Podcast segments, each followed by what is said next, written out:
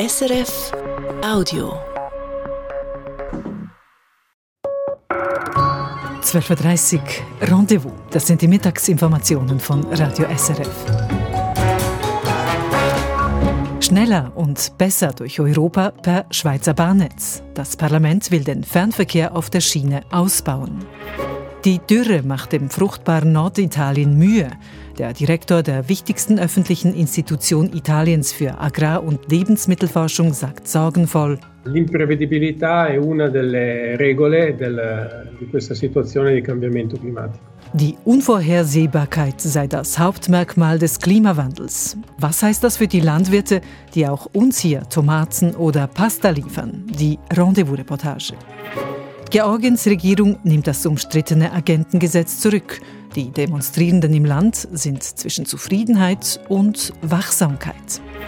Die Post wirft weniger Gewinn ab als im Vorjahr und das Poststellennetz macht weiter Verlust. Man muss auch entscheiden, wie wollen wir dieses Netz längerfristig aufstellen. Und das ist die, die wichtigste Frage, die der Politik jetzt in den nächsten Jahren vorsteht sagt Postchef Roberto Cirillo. Die Post und ihre Zukunft, unser Thema im Tagesgespräch mit Postpräsident Christian Löffler.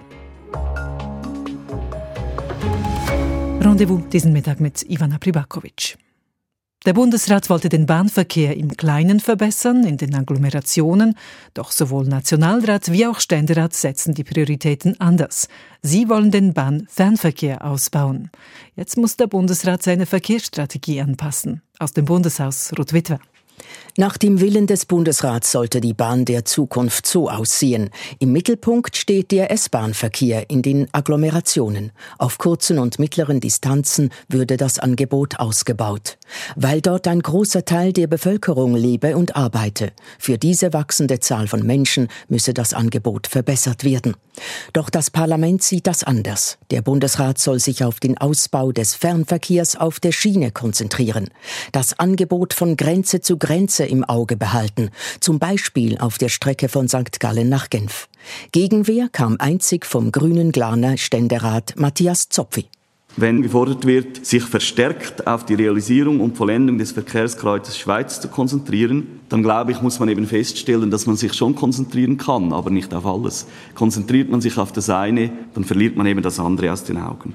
Stimmt doch nicht, konterte der St. Galler Benedikt Wirth von der Mitte-Fraktion. Also das heißt, Sie brauchen am Ende eben beides, Fernverkehr als gutes Rückgrat des gesamten Systems und Regionalverkehr, äh, damit eben auch die Anschlüsse in den Regionen gut funktionieren.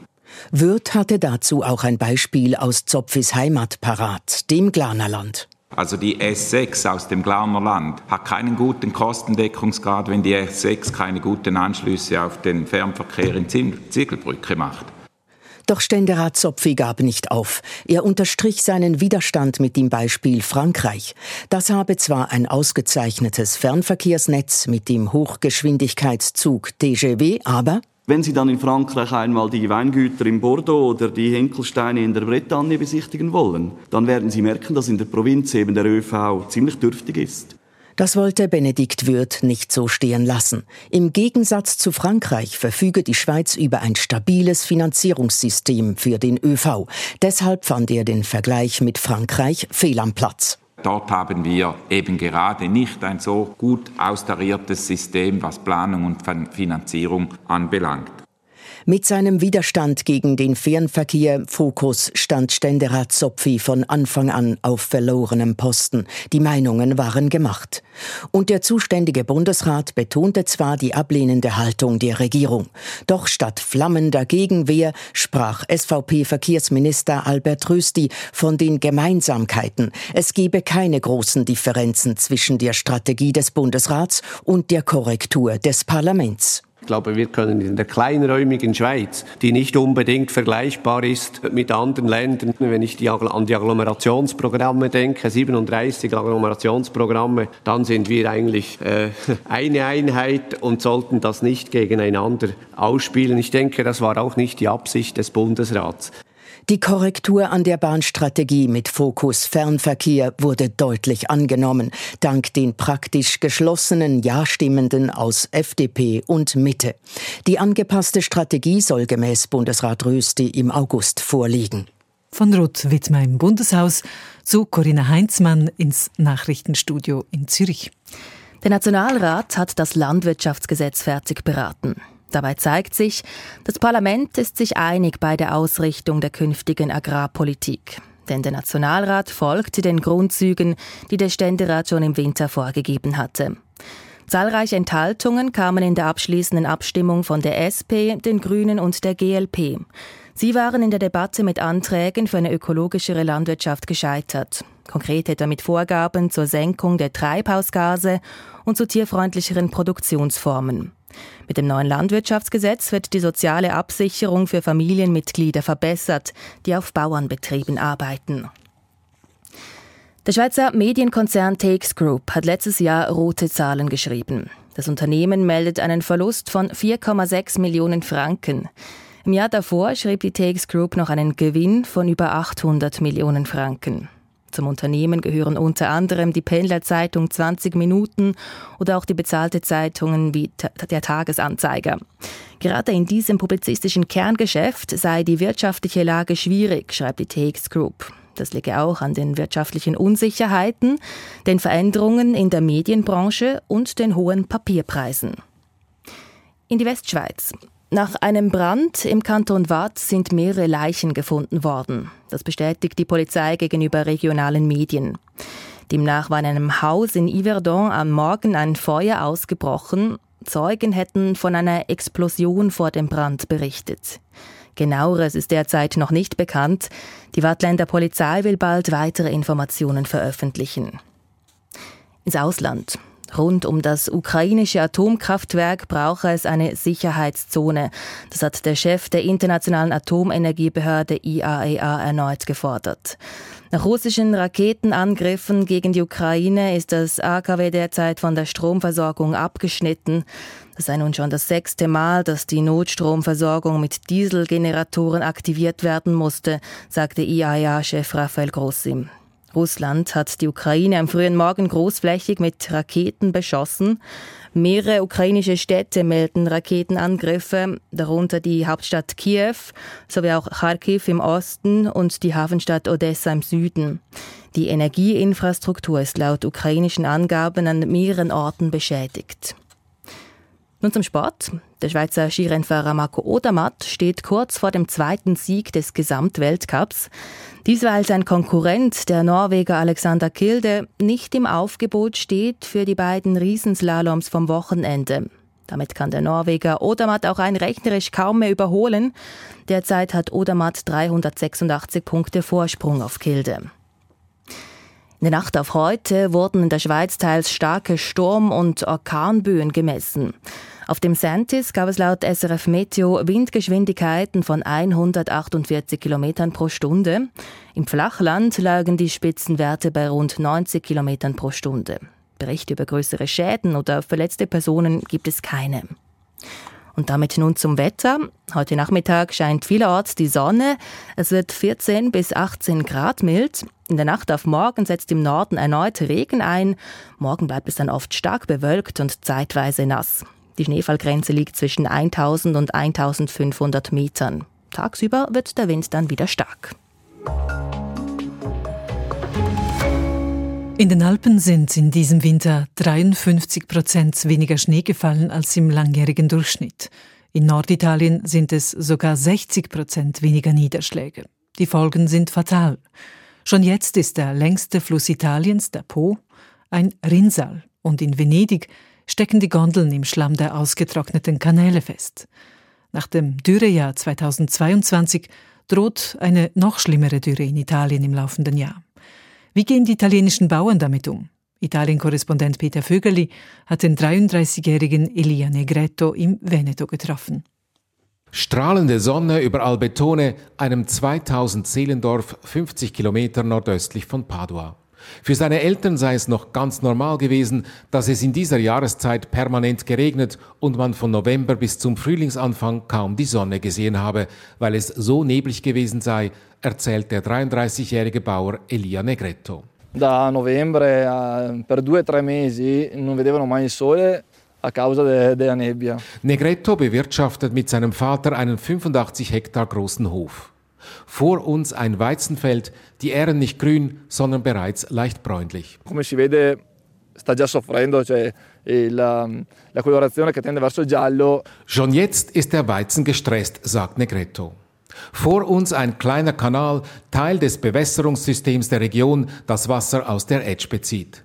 Normalerweise führten die Kanäle das gesamte Jahr über Wasser, doch letztes Jahr seien sie bereits im Mai, Juni stellenweise ausgetrocknet. Già maggio, giugno avevano i canali secchi. Wir hoffen, dass wir das ganze Jahr über hier Wasser in den Kanälen haben, aber es gab im Winter nur halb so viel Schnee wie im langjährigen Durchschnitt, sagt Negretto. Quest'anno speriamo questo canale, questo lab continui a lavorare, ma la neve sulle montagne è al 50% rispetto alla media degli ultimi dieci anni. In gewissen Regionen drohe den Bauern ein Totalverlust der Produktion. Ma in altre zone già adesso stanno iniziando a perdere eh, la produzione totale poi dell'anno. Negretto ist einerseits sehr besorgt über die plötzliche Geschwindigkeit des Klimawandels und andererseits zuversichtlich, mit technologischen Hilfsmitteln Lösungen zu finden, seien es genetisch modifizierte Pflanzen oder digitale Bewässerungsmethoden. Sono spaventato dalla velocità del cambiamento, ma sono molto consapevole delle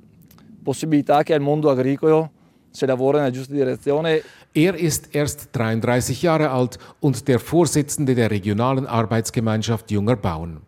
Er will nicht resignieren und experimentiert jetzt mit Granatäpfeln, die eigentlich nur im Süden Italiens gedeihen. Die Bäume sind mit Planen abgedeckt, weil sie das Wasser nicht vom Regen, sondern aus der Erde beziehen. Mit einem künstlichen Bewässerungssystem versucht Negretto die Rahmenbedingungen Süditaliens zu kopieren. Là avete una prova di telo antipioggia perché in questo modo vado a ricreare il clima del Sud Italia. Doch ganz so einfach ist es nicht, weil die Bedingungen eben doch nicht ganz stimmen. Zum Beispiel gefriere hier nachts noch der Boden. Mais, der viel Wasser braucht, pflanzt Negretto nicht mehr an, dafür experimentiert er mit Bambus. Doch neue Technologien und Experimente seien für viele keine Option. 50 Prozent der italienischen Bauern erzielten einen Umsatz von weniger als 10.000 Euro. Sie seien nur nebenberuflich und in kleinem Umfang landwirtschaftlich tätig, sprich, sie haben kein Geld, sich technologisch aufzurüsten. Il 50% delle aziende agricole italiane non superano i 10.000 euro di fatturato. Was sagt der Experte? Nicola Pecchioni ist der wissenschaftliche Direktor der CREA, der wichtigsten öffentlichen Institution Italiens für Agrar- und Lebensmittelforschung. Akut bedroht sei der Norden Italiens, der Süden leide schon lange unter Trockenheit. Die Mais- und Getreideproduktion seien in Gefahr, weniger die berühmten italienischen Tomaten. Ausfälle ließen sich allerdings durch Importe ausgleichen. Grundlegende Produktionsumstellungen hält Pecchioni für wenig realistisch, weil viel des Made in Italy auf den traditionellen Produkten basiere. Allora, non penso che diciamo, ci dovremmo aspettare un cambio radicale delle specie coltivate, anche perché su queste Die CREA forsche an einer Vergrößerung der Wurzeln der Nutzpflanzen, sei es durch Kreuzungen, sei es durch Gentechnik. Letztere wird in Italien traditionellerweise allerdings mit großem Misstrauen verfolgt. Doch wenn sich das Klima weiterhin drastisch verändere, wie im letzten Jahr, würden selbst solche Methoden wenig nutzen. Se la carenza diventa però drastica, diciamo c'è poco da fare. Das große Problem sei neuerdings die Unvorhersehbarkeit des Wetters. Entscheidend seien die kommenden Wochen. Kommt der Frühlingsregen bis Ende Mai oder nicht? Sì, diciamo nelle prossime settimane, nei prossimi mesi fino a maggio. Nicola Picchioni in der Reportage von Peter Vögeli aus dem Veneto. Und so geht es weiter in der Sendung.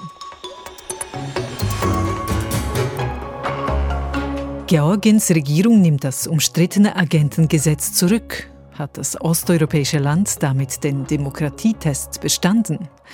Die Post hat ein Drittel weniger Gewinn gemacht und fordert jetzt höhere Preise, auch für Briefe und Päckchen. Zwei Fliegen auf einen Schlag oder wie ein geschickter Ständerat ein Tunnelprojekt zwischen Bern und Wallis einen bedeutenden Schritt weitergebracht hat. Liebet euren Nächsten wie euch selbst steht in der Bibel. Ein Theologe im Tessin aber soll zum Hass gegen Homosexuelle aufgestachelt haben. Die Geschichte kurz vor eins im Rendezvous. In verschiedenen Ländern wird zurzeit demonstriert. In Frankreich zum Beispiel, dort gegen die Rentenreform, in Griechenland wegen des Zugunglücks, in der Türkei gegen die Regierung Erdogan nach dem Erdbeben. Oft ist fraglich, was die Demonstrierenden damit erreichen. Anders in Georgien. Da hat der Druck der Straße ein Umdenken gebracht. Nach zwei Tagen heftiger Straßenproteste hat die Regierung ein äußerst umstrittenes Gesetz zurückgenommen. Für die Demonstrierenden war das Gesetz eine Gefahr für die Demokratie im kleinen Land im Kaukasus. Ob die Gefahr jetzt gebannt ist? Die Analyse von Auslandredaktor Callum McKenzie. Die Kehrtwende kommt überraschend. Georgiens Regierung ist nicht dafür bekannt, sich von Straßenprotesten beeindrucken zu lassen. Das geplante Gesetz gegen sogenannte ausländische Agenten hatte sie in den letzten Wochen gegen Kritik im Land und aus dem Ausland vehement verteidigt. Mit dem Gesetz, das nun bedingungslos zurückgezogen wird, hätte sich die Regierung ein Instrument geschaffen, um gegen unliebsame Medien und Nichtregierungsorganisationen vorzugehen. Wer teilweise aus dem Ausland finanziert wird, hätten die Behörden als ausländische Agenten abstempeln dürfen. Die georgische Zivilgesellschaft blüht, doch die allermeisten unabhängigen Medien und Organisationen sind auf Spenden aus dem Ausland angewiesen. Sie hätten den Stempel als ausländische Agenten akzeptieren müssen oder massive Bußen oder gar Gefängnisstrafen in Kauf nehmen. Vergangene Woche gingen noch vor allem Medienschaffende dagegen auf die Straße. Nun konnten sie die breite Bevölkerung auf ihre Seite ziehen. Erfolgreich haben die Gegner argumentiert, dass nicht weniger als die Zukunft des Landes auf dem Spiel stand. Mit dem Gesetz gegen ausländische Agenten hätte Georgien einen weiteren großen Schritt in Richtung Autokratie gemacht. Die Regierung höhlt seit Jahren die Institutionen aus, wendet sich vom Westen ab und bietet sich Russland an. Dabei befürworten in Umfragen 70 bis 80 Prozent der Georgierinnen und Georgier einen Beitritt zur Europäischen Union. Dies hat die Regierung nun zu spüren bekommen, die Proteste wurden jeden Tag größer und selbst politikfremde Figuren, etwa bekannte Fußballer, haben sich gegen das Gesetz ausgesprochen. Die Regierung hatte ihre Macht mit dem Gesetz festigen wollen, nun hat sie erkannt, dass sie womöglich selbst für ihre Basis zu weit gegangen ist. Ein gutes Zeichen für die Demokratie in Georgien, allerdings zielt auch das Zurückkrebsen der Regierung letztlich auf Machterhalt. Diesen werden sie weiterhin skrupellos verfolgen. Eine Neuauflage des umstrittenen Gesetzes ist nicht auszuschließen. Eine Analyse von Carl McKenzie. Die Post hat im letzten Jahr einen Gewinn gemacht von 295 Millionen Franken. Das ist deutlich weniger als im Jahr zuvor. Ein Grund das Filialnetz. Wie will die Post mit dem Thema umgehen? Wirtschaftsredaktor Philipp Erath. Postchef Roberto Cirillo trat heute Morgen gut gelaunt vor die Medien, obwohl die Post im letzten Jahr etwas federn lassen musste. Beim Umsatz und beim Gewinn. Dennoch ist Roberto Cirillo zufrieden weil wir dieses Gewinn unter sehr schwierigen Umständen erwirtschaften konnten. Und wir haben im Jahr 2022 eine sehr qualitative Grundversorgung geliefert diesem Land. In der Tat, Pakete und Briefe sind laut neuestem Bericht der Regulierungsbehörde noch pünktlicher geworden und das Poststellennetz blieb stabil und teuer. Es ist eine große Infrastruktur und äh, das kostet viel Geld. Es ist eine Fixkosteninfrastruktur zum größten Teil und die Anzahl Transaktionen des historischen Aktivitäten, das sind die Einzahlungen an Schalter, das sind die Briefe, die man abgibt oder die Pakete, die geht einfach zurück. Beispielsweise die Einzahlungen minus 15 Prozent im vergangenen Jahr und somit weniger Einnahmen für das Poststellennetz. Da helfen auch die Zusatzdienstleistungen nicht, die die Post in ihren Filialen verkauft, wie Versicherungen, Krankenkassenmitgliedschaften oder Handyabos. Die Post sagt heute auch, mit diesen Nebengeschäften sei das Defizit nicht zu kompensieren, so Roberto Cirillo. Wir haben auch nie gesagt, dass dieses Defizit dadurch äh, ausgebügelt wird. Wir haben immer gesagt, dass diese dazu dienen würden, einen Beitrag zu lassen zur Stabilisierung des Netzes. Heute betreibt die Post etwas weniger als 800 eigene Poststellen. Dazu gut 1200 Postagenturen in kleinen Läden. Diese Agenturen sind den Linken und Gewerkschaften ein Dorn im Auge. Erstens könne dort nicht einbezahlt werden. Zweitens. Diese Postagenturen sind keine professionellen Pöstlerinnen und Pöstler, sondern machen das nebenher und sind dann halt eben oft überfordert mit der Komplexität der Geschäfte, die zugenommen hat. Sagt David Roth von der Gewerkschaft Syndicon. Postchef Cirillo will von diesen Problemen nichts wissen. Er sei auch nicht beunruhigt. Im Gegenteil, äh, wir wissen aus dem Gespräch mit unseren Partnern, dass sie sehr zufrieden sind mit der Post zusammenzuarbeiten. Wir haben tausende solche Partnerschaften, tausende von äh, Poststellen bei unseren Partnern und die laufen sehr gut. Dennoch, was tun, um das Defizit im Filialnetz wegzubringen?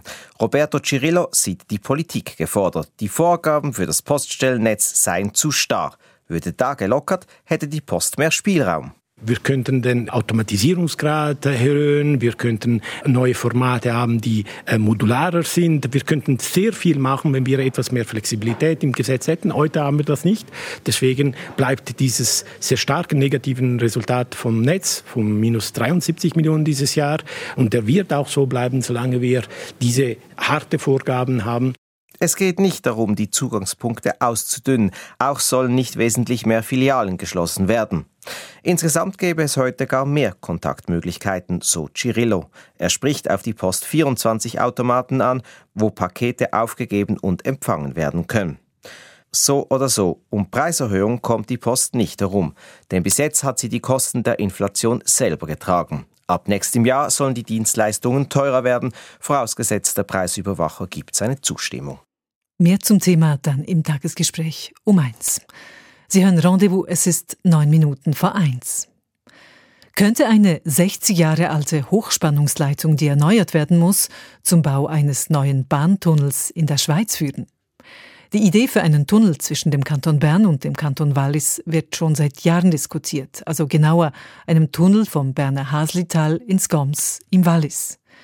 Der Walliser Ständerat Beat Rieder will nun die Gunst der Stunde nutzen, so dass der Tunnel, durch den die Hochspannungsleitung gezogen werden soll, auch für die Bahn genutzt werden kann. Obwohl Rieder für die Finanzierung seiner Idee heute keine Mehrheit fand im Parlament, wird der multifunktionale Tunnel trotzdem geplant. Wie es dazu kam, weiß Oliver Washington. Die Schweiz ist ein Land des öffentlichen Verkehrs und ein Land der Tunnel. Wenn es nach Beat Rieder geht, soll ein weiterer 22 Kilometer langer Tunnel zwischen dem Goms und dem Haslital dazukommen. Beim Grimseltunnel handelt es sich um eine einzigartige Projektierung, ein Bündelungsprojekt von Bahn- und Hochspannungsleitung in einem langen Tunnel, erstmalig in Europa und beispielgebend zu tragbaren Kosten. Der Walliser Mittelständerat spricht von 750 Millionen und er ist auch überzeugt, dass es bei diesem Projekt im Unterschied zu anderen Tunnelbauten keine substanziellen Mehrkosten geben werde. Nirgends in der gesamten Schweiz ist der Granit, das Gestein, so erfasst wie beim Grimsel. Als Ständerat und Verwaltungsrat der Grimselbahn vertritt Rieder natürlich die Interessen der Region, die zwar viel für die Schweiz mache, aber das Gefühl habe, vernachlässigt zu werden. Beat Rieder zitiert aus einem Brief eines Gemeindepräsidenten des Haslitals. Wir haben es satt, sagt er, wir haben es satt, ohne Gegenleistung in unserem Tal Großbaustellen zur Sicherung der Energieversorgung der Schweiz zu haben. Trifft sieben bis acht Jahre, Grimselstaumauer fünf Jahre, Grimselseevergrößerung acht Jahre, um nach Abschluss der Arbeiten wieder auf Feld 1 zu stehen. Deshalb solle Bundesbern mit dem multifunktionalen Grimseltunnel, Strom und Bahn endlich auch etwas für die dortige Bevölkerung machen. Ein Anliegen, für das die anderen Ständeräte viel Verständnis haben und trotzdem sprenge Rieders Vorstoß den Rahmen, wenn er für ein einzelnes Infrastrukturprojekt einen Finanzierungsbeschluss fordere, sagte etwa der Urner FDP-Vertreter Josef Dietli. Und dort geht diese gut gemeinte Motion von Kollege Rieder viel zu weit. Wo würde das enden, wenn der Bund plötzlich die Finanzierung für einzelne Bahnprojekte gutheißen würde? Und prompt meldeten während der Debatte auch andere Ratsmitglieder ihre regionalen Wünsche an, etwa die Luzerner Mitte-Ständerätin Andrea Kmür. Wir warten nämlich zum Beispiel in Luzern schon seit einem halben Jahrhundert auf die dringend notwendigen Ausbauten der Infrastrukturen am Knoten Luzern und in Richtung Zürich. Oder die Basler SP-Vertreterin Eva Herzog. Ich möchte den Reigen natürlich vervollständigen und Sie daran erinnern, dass es ein Projekt Bahnknoten Basel gibt, das auch Mittel braucht.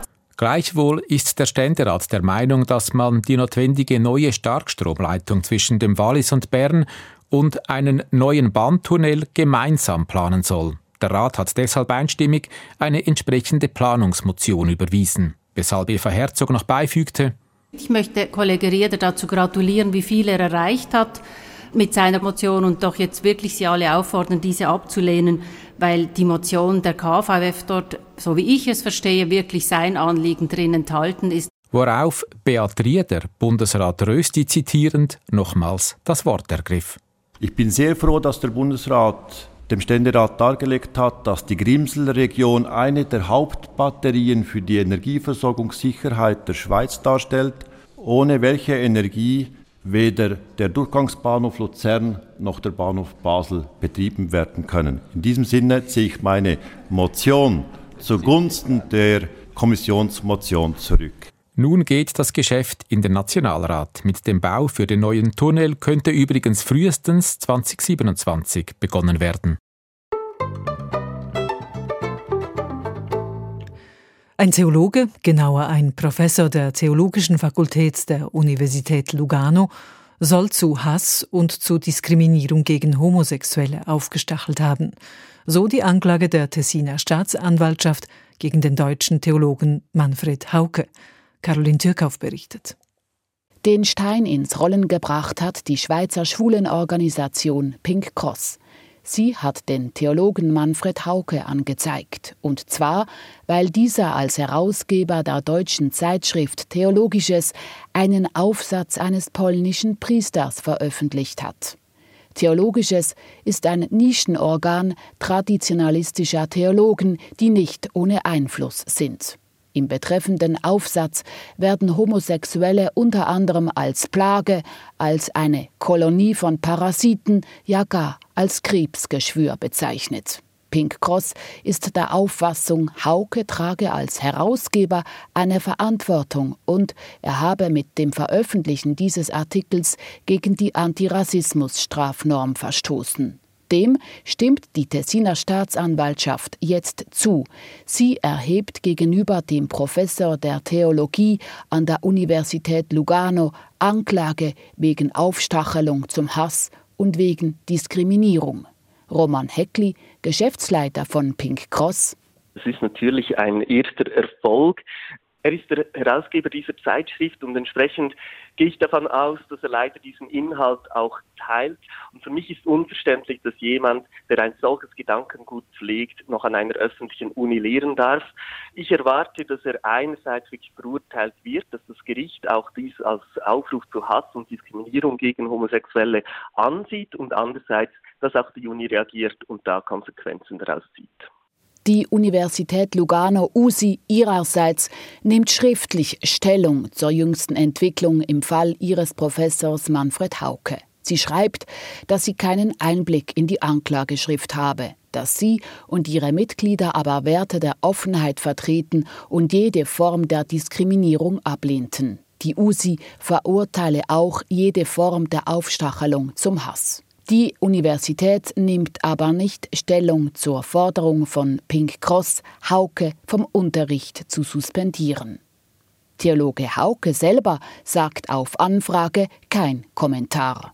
Stand jetzt wird es in diesem Fall zu einem öffentlichen Prozess kommen, denn Hauke hat gegen den Strafbefehl der Staatsanwaltschaft der bedingten Geldstrafe Einspruch erhoben, um seine Unschuld zu beweisen, wie die Universität Lugano schreibt. Für sie sind das keine guten Nachrichten. Der Fall Hauke kratzt am Image der Hochschule. Ein Fall, der übrigens schon in Deutschland für Schlagzeilen gesorgt hat. Dort standen sowohl der Verfasser des Artikels und der Chefredaktor der Zeitschrift Theologisches vor Gericht. Beide bezahlten eine Geldbuße. Für den Professor der Universität Lugano Manfred Hauke gilt die Unschuldsvermutung. Caroline Türkauf. So viel vom Rendezvous für heute. Am Mikrofon war Ivana Pribakovic. Das war ein Podcast von SRF.